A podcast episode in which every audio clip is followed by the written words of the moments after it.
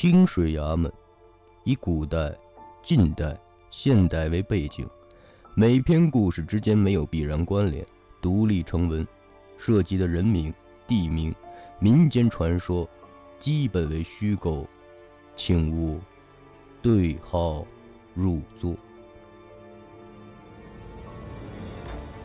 老灰仙，弹珠，旅途，报警电话：芒山探险四零幺宿舍。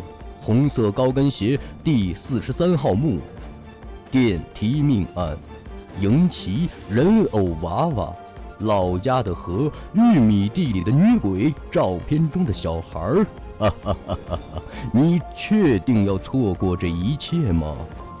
清水鬼话，作者：清水衙门，播讲：小姨妈。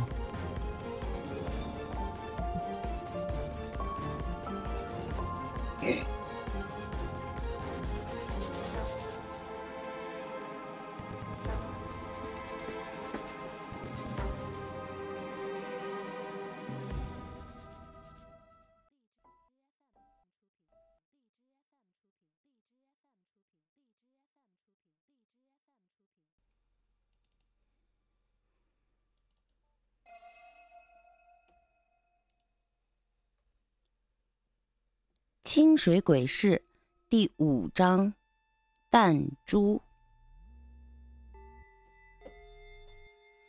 小叶在父母眼中是个成绩优异又恋家的女儿，连读大学都留在本市。毕业后，看着同学们都去了大城市，决定也要去外面闯一闯。在依依不舍的告别。告别家人后，踏上了去北京的火车。刚到北京，怕城区的房租太贵，就在郊区找了一间农民房租了下来。这是个三层的农民房，一层是大厅，右边放了很多的杂物，上去只有一个靠左的楼梯。二层。有两户，小叶租了东边一间，右边是两个夫妻模样的人。三层东边是房东，一个六十多岁的老人带着孙女，西边是两个学生。每一层的中间都有一个洗漱间，房间虽然只有十几平，但还还算干净。价钱也很便宜。住在这里的每天晚上，小叶都会听见楼上有轻微的哒哒的声音，断断续续，以为是楼上的小女孩在玩弹珠，就没有理会。半梦半睡中被闹钟吵醒，由于急着找工作，就没放在心上。几天的劳累，总算有了一点收获，在北京找到一份销售的工作，下周一上班。拖着疲劳的身体来到房间，昏昏沉沉睡到了晚饭的时间，起身准备去洗把脸，一出房间看到了房东正在下楼，拦住问：“房东，别让你孙女玩这么晚。”害得我都没睡好。你听错了，房东头也不回，他就走了下去。什么态度？看我晚上不给你点教训！小叶气冲冲的嘟囔。为了逮到证据，小叶一直等到午夜，可是还是没有一点点的声响。难道真的是我听错了？郊区的田野蛙声不断，叫得人心烦。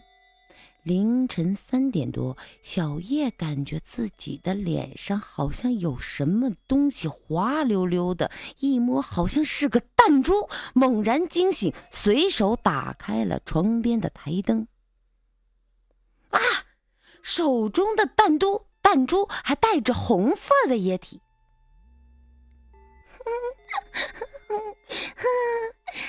姐姐，陪我玩，陪我玩啊！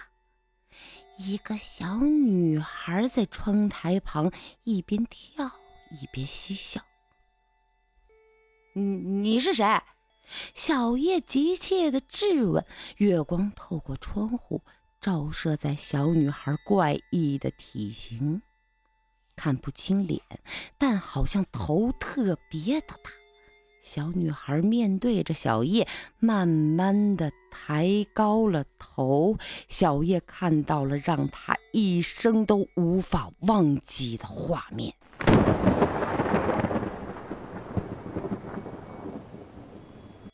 只见小女孩肿胀的脑袋、眼睛、鼻子、耳朵，尤其是嘴里，都塞满了弹珠，而且还一直的往外掉。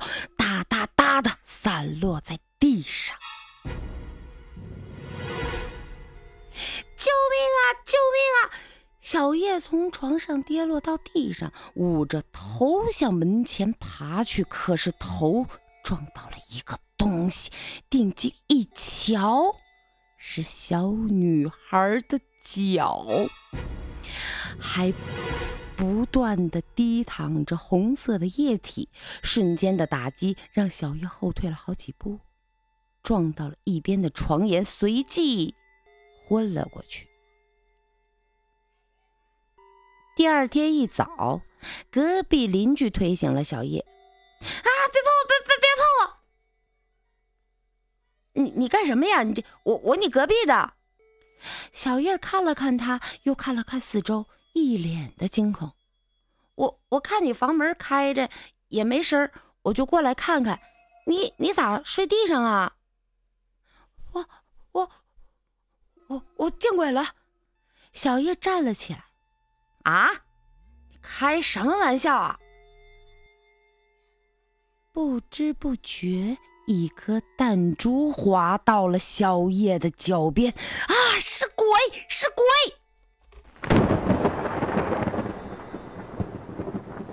只是一颗弹珠嘛？哎，哎，这怎么像房东孙女的东西啊？隔壁邻居拿起来仔细的端详。大门外的汽车喇叭声好像催促着房子里的人赶快开门。隔壁邻居去开了门，门外是一辆灵车。两个穿着白衣服的人抬着担架，一声不吭的直接上楼，随后又抬着一个盖着白布的人，房东跟在后面，没有表情。经过这么一夜，小叶再也受不了了，当天就搬了家。出小区大门，遇见了住在三楼的两个学生，他们通宵都在玩游戏，听他们说啊。原来房东的孙女昨晚三点多在上厕所，不知怎么了就被地上的弹珠滑倒了，脑袋磕到了浴缸，死了。他们去看时，小女孩的脸陷进去很多很多的弹珠，坑坑洼洼的，现场惨不忍睹。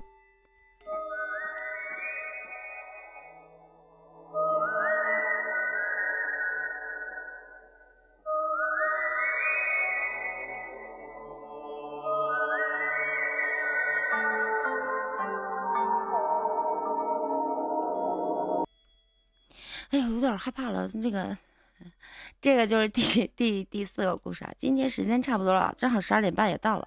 好的，给大家放播放的这样一首歌是来自高进的《梦带我去旅行》。嗯，这首歌结束之后，我们的直播要跟大家说再见了。那在北京时间十二点三十六分，欢迎大家来到小姨妈的直播间，也希望大家能够多多支持主播，点击一下右上角的订阅，谢谢谢谢大家，谢谢兵哥的一个么么哒，谢谢。